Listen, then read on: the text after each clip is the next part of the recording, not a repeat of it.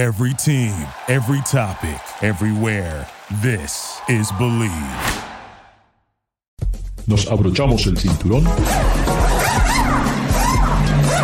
Ponemos la primera velocidad. Pisamos el acelerador. Y comienza el programa. Bienvenidos, estamos en Garage Latino como lo hacemos todas las semanas. Recuerden, aquí no hablamos de fútbol, no hablamos de básquetbol, tampoco hablamos de... ¿De qué? Solamente aquí nos interesa lo que tiene que ver o lo que tiene que decir nuestro querido amigo de Autos Gear en YouTube, el señor David Logi. ¿Cómo está David? ¿Qué tal Ricardo? Buenas noches, estimado auditorio. Sean bienvenidos ustedes a Garage Latino muy bien. Eh, como, como siempre hay algo que nos llama la atención. Eh, lamentablemente debo informar eh, que los anuncios indican que los autos se están convirtiendo en algo muy peligroso. Bueno, pero no es el auto que sea peligroso, sino la gente que está detrás del volante. Un nuevo récord de fatalidades en Estados Unidos, 42.915 personas ah, lamentablemente perdieron la vida a bordo de un automóvil y a pesar de que tenemos los autos más seguros en la historia, ¿cómo se entiende esto, David? ¿Qué es el problema? Mira, es algo que yo justamente estaba pensando, que es eh, irónico que no solamente se han hecho mejoras importantes en lo que es estructuras del vehículo, porque ahora ya las pruebas son cada vez más estrictas en las cuales tienes que hacer eh, las pruebas de choque con lo que es el small overlap o traslape pequeño, es decir, que solamente una porción muy pequeña del automóvil es la que recibe el impacto, entonces se vuelve mucho más complicada eh, la situación para la estructura de que pueda disipar eh, o absorber exitosamente el impacto. Sin embargo, los, los, autos vienen mejor diseñados estructuralmente.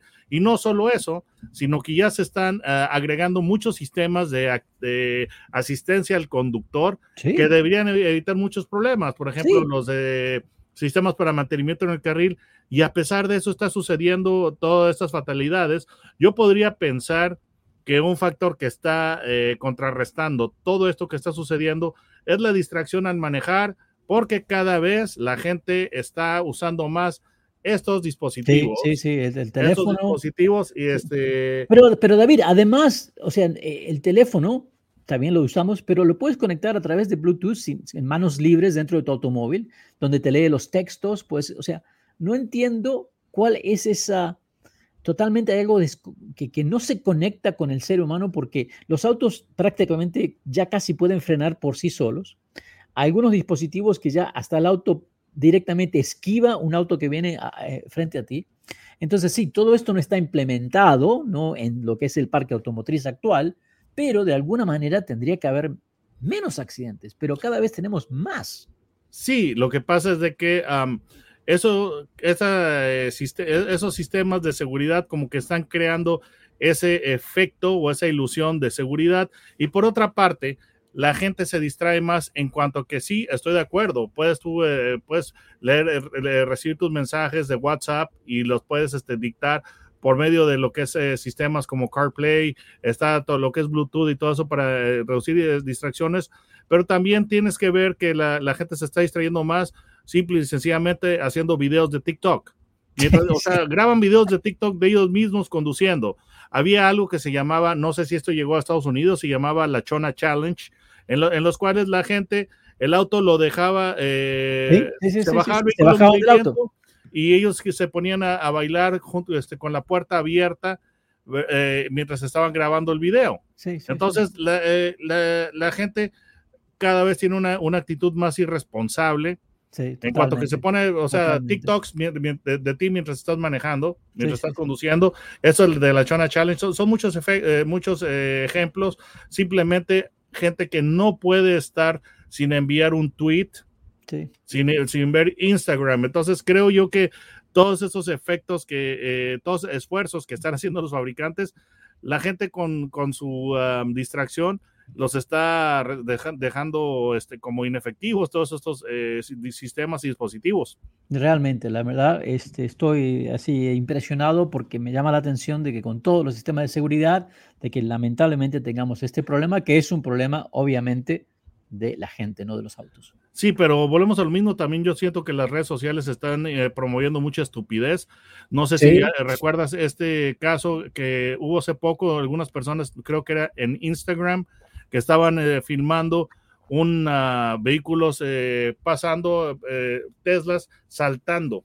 en, una, en una calle que está en una punta de una colina, en una calle, estaban conduciendo a alta velocidad y los autos salían volando, Teslas y aterrizaban eh, pues de, su vuelo en la, en la continuación de la calle, inclusive, eh, eh, inclusive y llegaron a hacer pérdida total o, este, a un, un, Subaru de un profesor.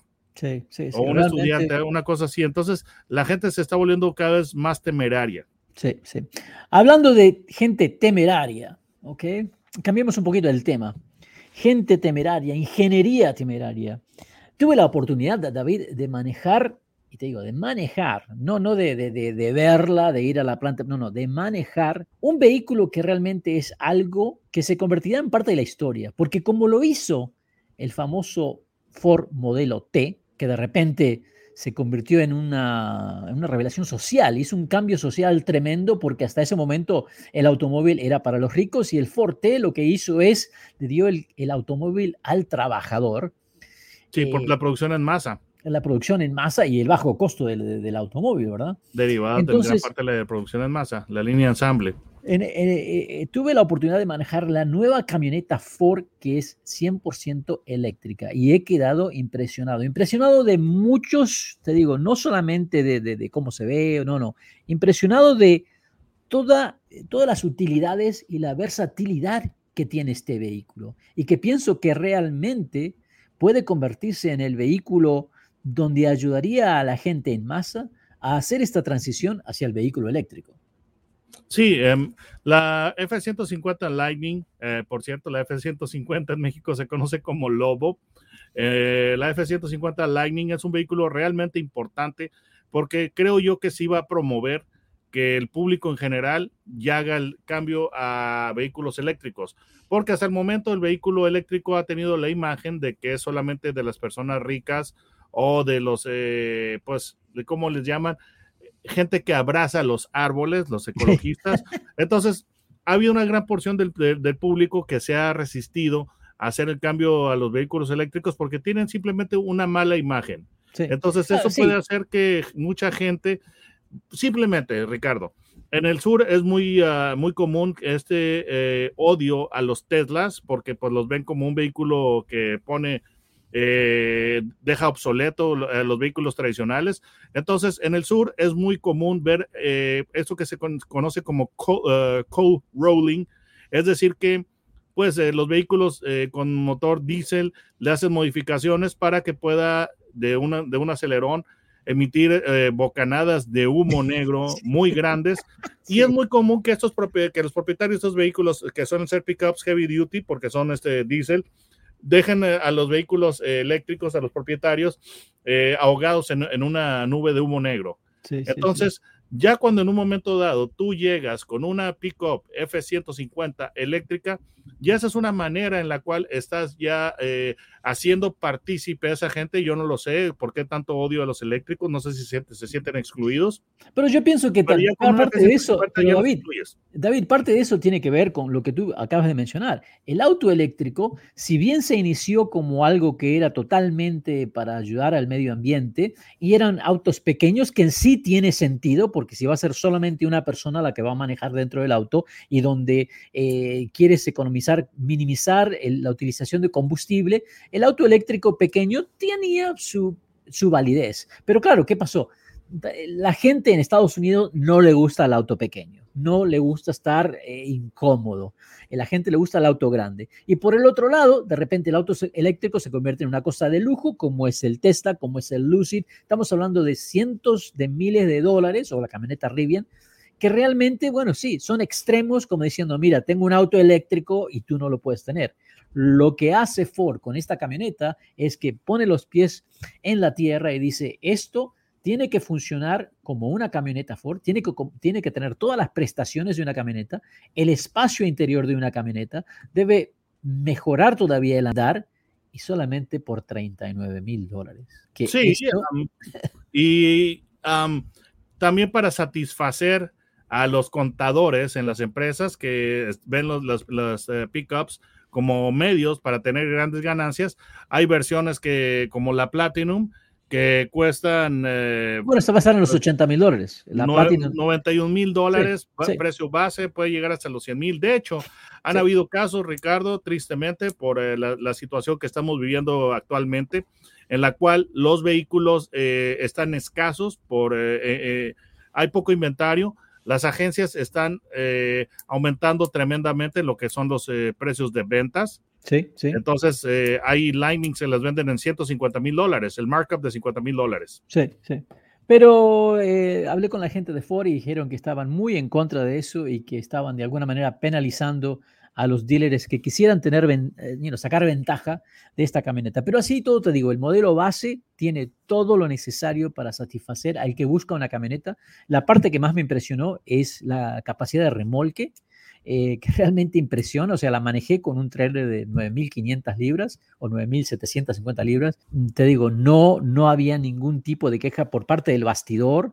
Eh, suficiente potencia, suficiente eh, torque para arrastrarlo. Realmente quedé impresionado. Y la camioneta, claro, como es eléctrica, tiene toda la suspensión independiente, está muy balanceada. La camioneta tiene casi un 50% del peso adelante y 50% atrás. Entonces, te ofrece un andar totalmente diferente. No hay partes mecánicas que están girando, no tienes la vibración, ah, pero lo más importante es que funciona como la mejor camioneta de hoy en día y no necesita combustible. Hay un montón de cosas que agregar, pero este no nos alcanza el espacio. Pero lo que quería mencionar es que realmente me parece que este es un momento histórico, no solamente para Ford, sino porque una camioneta eléctrica con semejante versatilidad puede ser lo que entusiasme a mucha gente a poder hacer esta transición. Lo de la infraestructura, esa es otra cosa. efectivamente. Ahora, es importante porque por mucho tiempo, por mucho tiempo el auto eléctrico se vio como el nerd de la clase. Entonces ahora resulta que tú estás haciendo el tipo popular, estás haciendo al, al, al, este, al, uh, prom king, al tipo cool ya lo estás haciendo este, eléctrico. Entonces creo que eso va a servir mucho para la causa de los eléctricos, para aumentar su aceptación por el público. Estoy totalmente de acuerdo. ¿Cómo te encontramos en YouTube? Ah, pues eh, pongan en, en, el canal de búsqueda de YouTube mi nombre, David Logi. Logi es con J, no con G, y ahí les va a salir mi canal. Y amigos, amigas, les recuerdo que Garage Latino se transmite a través del Believe Network en Estados Unidos y pueden bajar los podcasts de Garage Latino a través de Spotify, Google Podcasts y Stitcher. También en Amazon Music. No se vayan, ya regresamos. Duraloop es un tratamiento especial para que el aceite no pierda sus propiedades. Duraloop reduce la sedimentación de las partículas nocivas que dañan al motor Duraloop disminuye la temperatura interna del motor y la fricción de los metales. Duraloop, para que el motor dure más. Thank you for listening to Believe. You can show support to your host by subscribing to the show and giving us a five-star rating on your preferred platform. Check us out at Believe.com and search for B-L-E-A-V on YouTube.